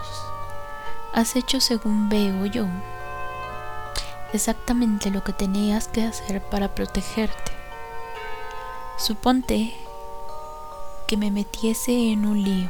¿Dónde quedarías tú? Este segundo asuntillo deriva claramente del primero. El señor Gray es la continuación de la señorita Galbraith. No es posible empezar y luego pararse. Si uno empieza, tiene que continuar. Esa es la verdad. No hay reposo para los malvados. Una horrible sensación de oscuridad y la constancia de la pérfida de su, sino se apoderaron del alma del desdichado estudiante. Dios mío, exclamó, ¿pero qué he hecho? ¿Y cuándo empezó todo esto? Seamos razonables, ¿qué hay de malo en ser adjunto de la clase? Servis quería el puesto, podría haberlo conseguido, ¿Se encontraría él en la misma posición que me encuentro yo ahora?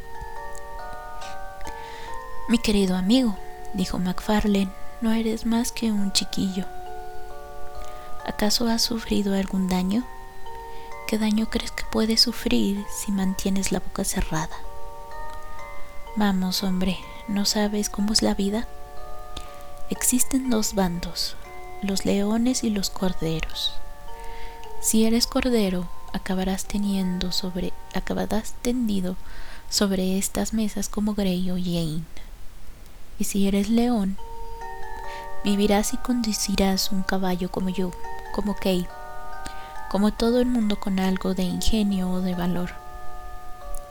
El principio se suele, al principio se suele titubear. Pero mira, Kay, mi querido amigo, tú eres listo Tienes agallas, me caes bien y a Kay también.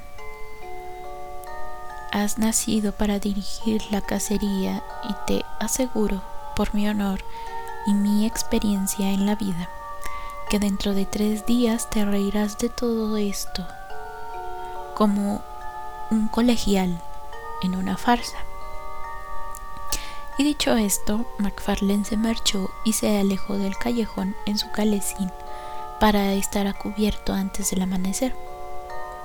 Así que Fetes quedó solo con sus lamentos.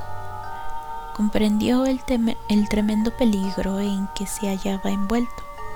Comprendió con inexcusable consternación que su debilidad no tenía límites y que de concesión en concesión había pasado de ser el árbitro del destino de McFarlane a ser un inefable cómplice a sueldo.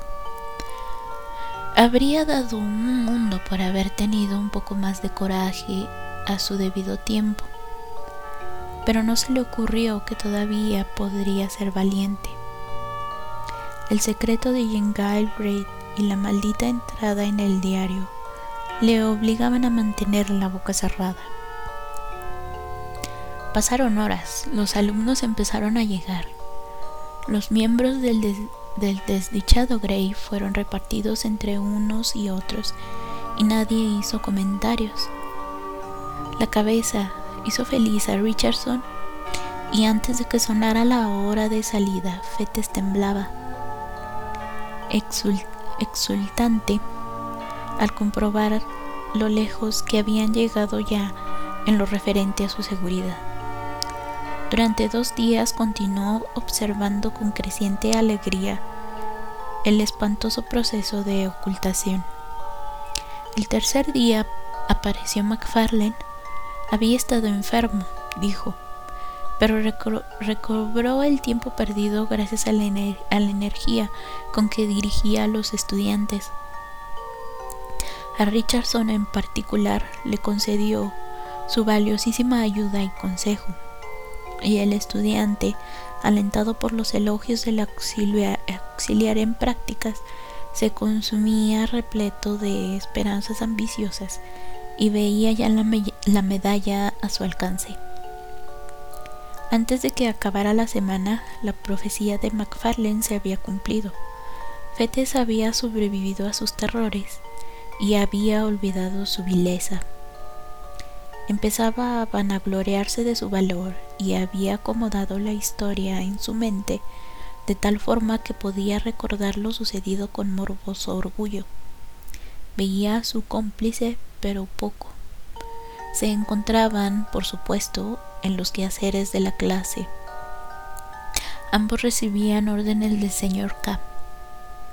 A veces intercambiaban en privado una o dos palabras y McFarlane se mostraba en todo momento especialmente amable y jovial, pero era evidente que evitaba cualquier referencia a su común secreto, e incluso cuando Fete le susurró que había pasado al bando de los leones y renunciaba a ser cordero, se limitó a indicarle con una sonrisa que guardase silencio.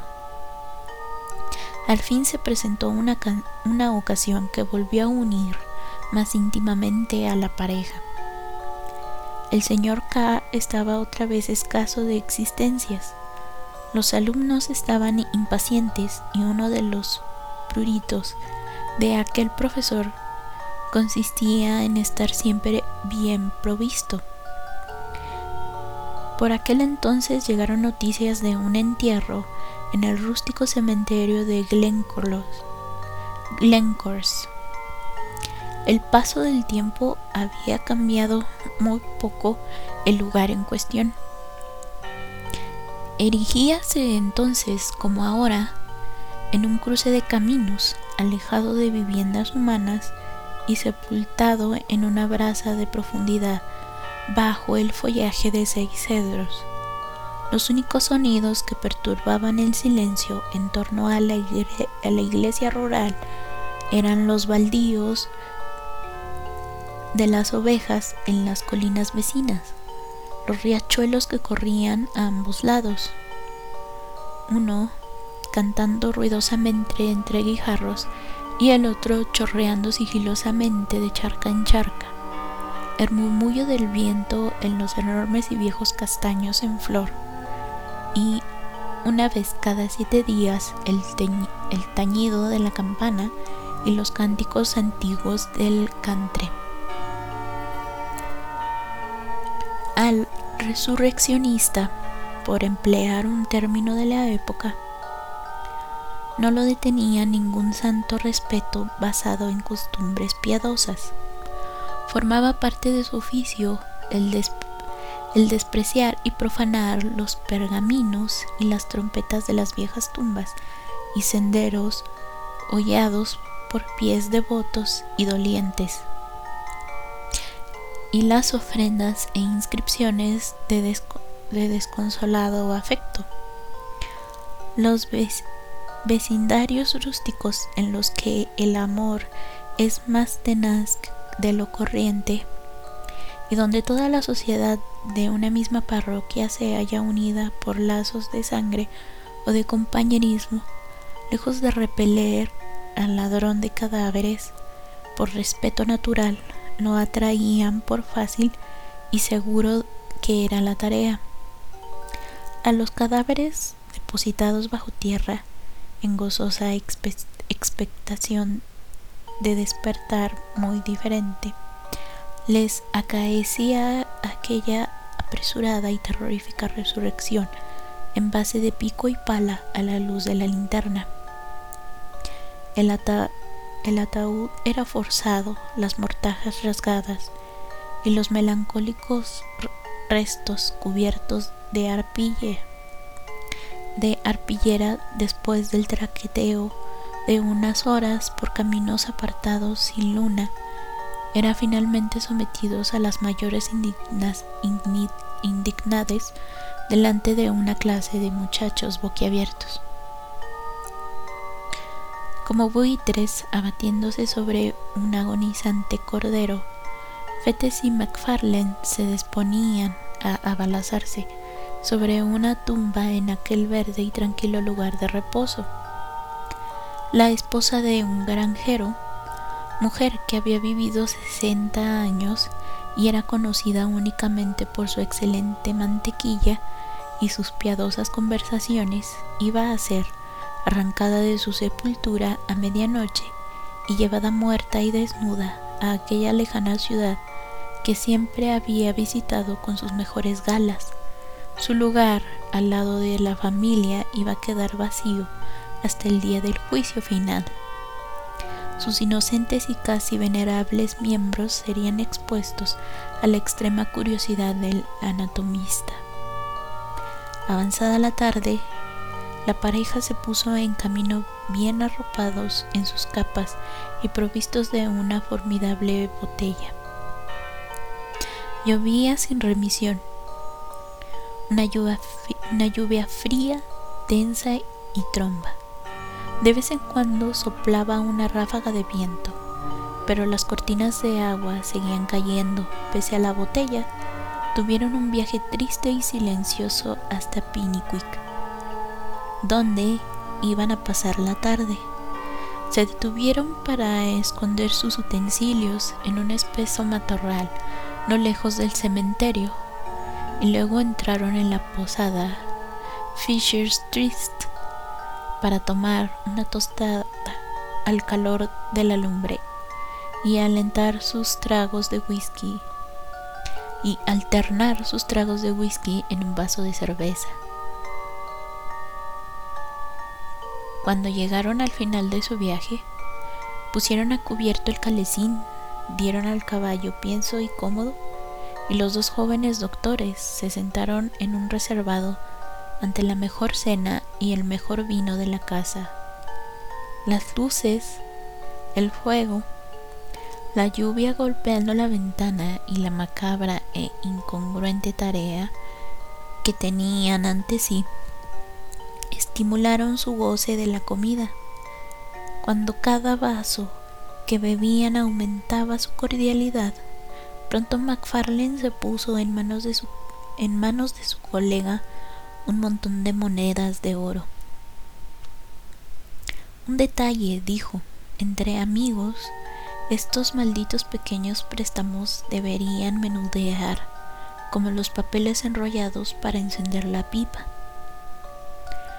Fete se guardó el dinero en el bolsillo y alabó en voz alta el comentario. Eres todo un filósofo, exclamó.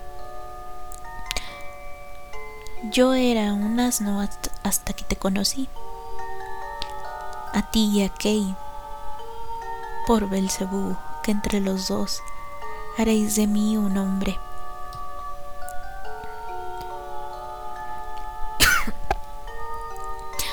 Por supuesto que lo haremos, aprobó MacFarlane. ¿Un hombre? Te aseguro que habías de serlo para respaldarme la otra mañana. más de un cobarde grandulón. Pendenciero y cuarentón se habría descompuesto con solo ver aquella condenada cosa. Pero tú no, no perdiste la cabeza te estuve observando. Bueno, ¿y por qué iba a hacerlo? se jactó Fetes. No era asunto mío. Por un lado, no saldría ganando más que disgustos y por el otro, podría contar con tu gratitud, ¿me comprendes?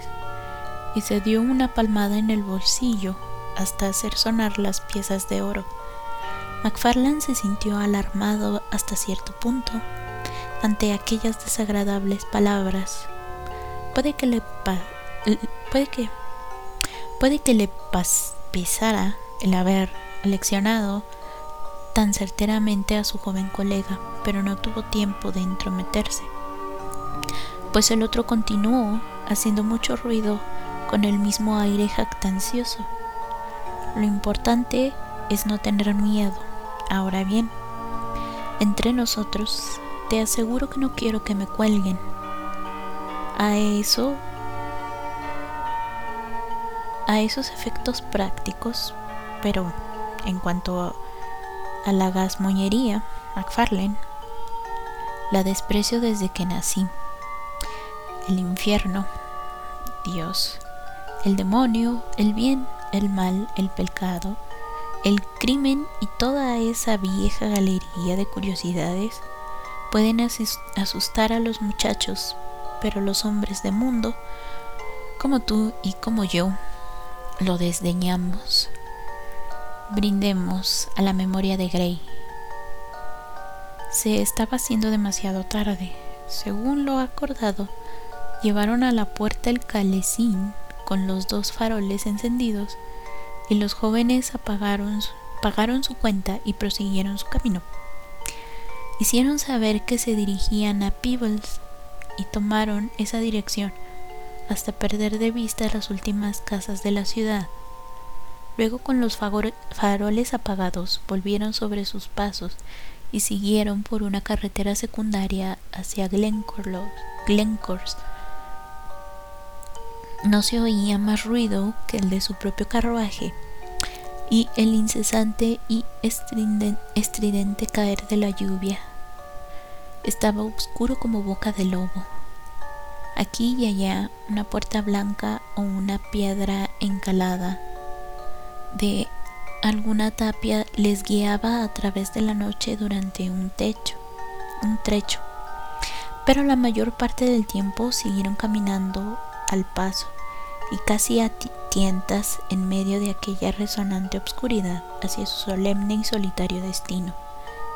En las profundidades del bosque que cubre los alrededores del camposanto, les faltó visibilidad y tuvieron que encender una cerilla para volver a, iluminar uno de los faroles del calecín. Así, bajo los goteantes árboles y rodeados por enormes sombras movedizas, llegaron al escenario de su impío trabajo. Ambos eran expertos en tales asuntos y eficientes en la pala y cuando llevaban apenas 20 minutos en el tajo, fueron recompensados con el sórdido ruido metálico de la tapa del ataúd. Al mismo tiempo, MacFarlane, habiéndose lastimado la mano con una piedra, la arrojó despreocupadamente por encima de su cabeza.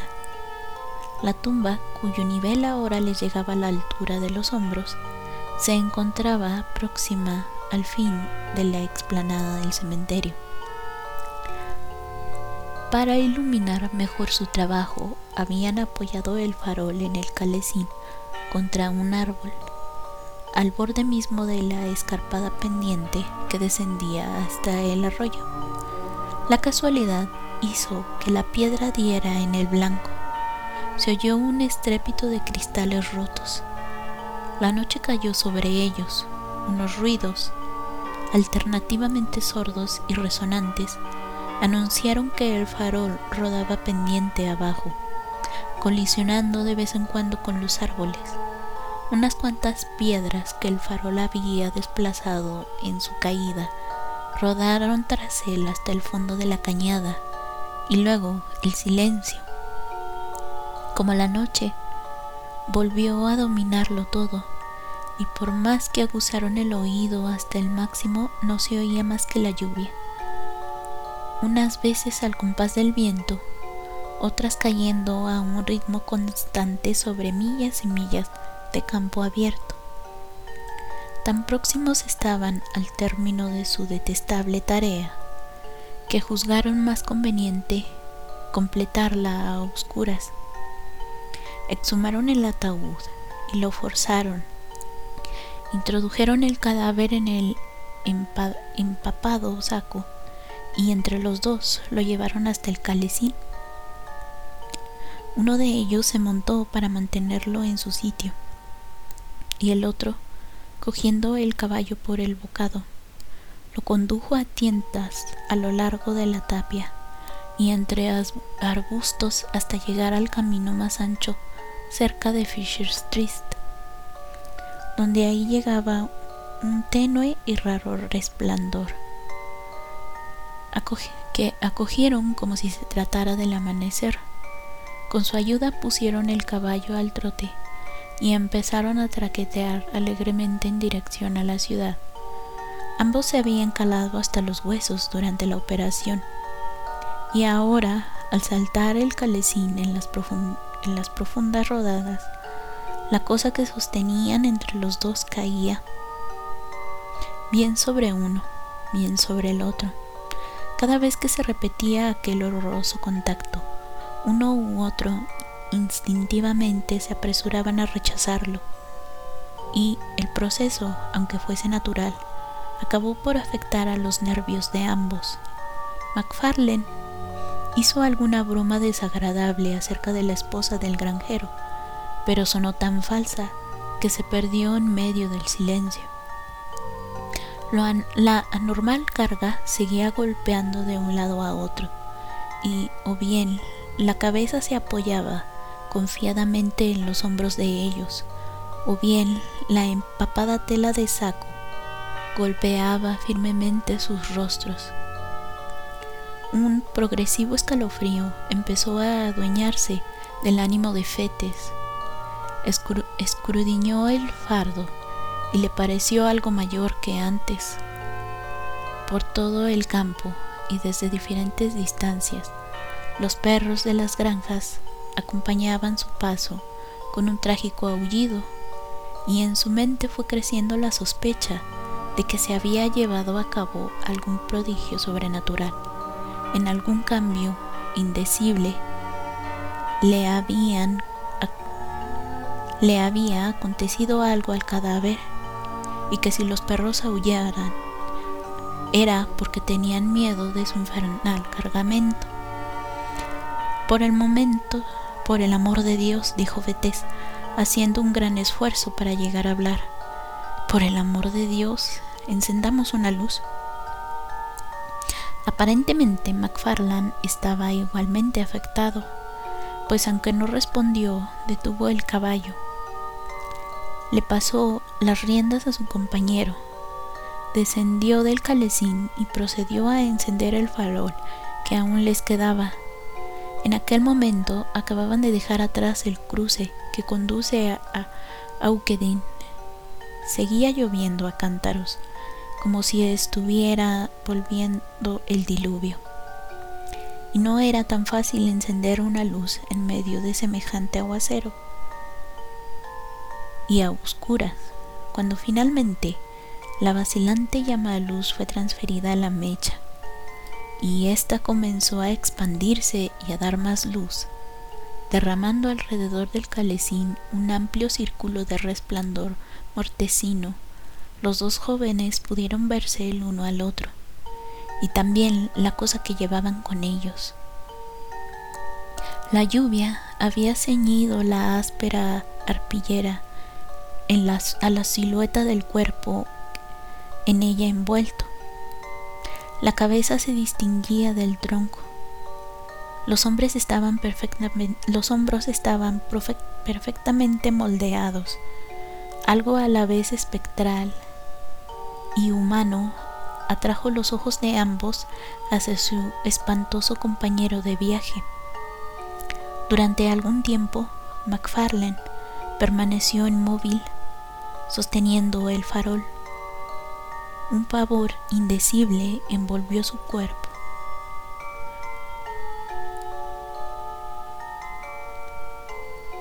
Un miedo que carecía de sentido, un horror a lo que pudiera ser, siguió asaltándole la mente. Un segundo más y había hablado, pero su camarada se adelantó. No es una mujer, dijo McFarland en voz muy baja. Era una mujer cuando la pusimos dentro, susurró Fetes. Sujeta el farol, dijo el otro. Tengo que verle la cara. Y mientras Fetes cogía el farol, su compañero desató las ligaduras del saco y retiró la parte que cubría la cabeza. La luz alumbró con claridad las bien moldeadas facciones y las tersas mejillas de un semblante demasiado familiar para estos jóvenes, que a menudo lo habían contemplado en sus sueños. Un espantoso alarido resonó en medio de la noche. Ambos saltaron a la carretera cuando uno, cada uno por su lado, el farol cayó, se rompió y se apagó. Y el caballo, aterrorizado, dio un brinco y partió al galope tendido, llevando consigo como único ocupante del calecín el cadáver del difunto Grey que hacía ya tiempo había pasado por las mesas de disección. Espero que hayas disfrutado de estos cuentos.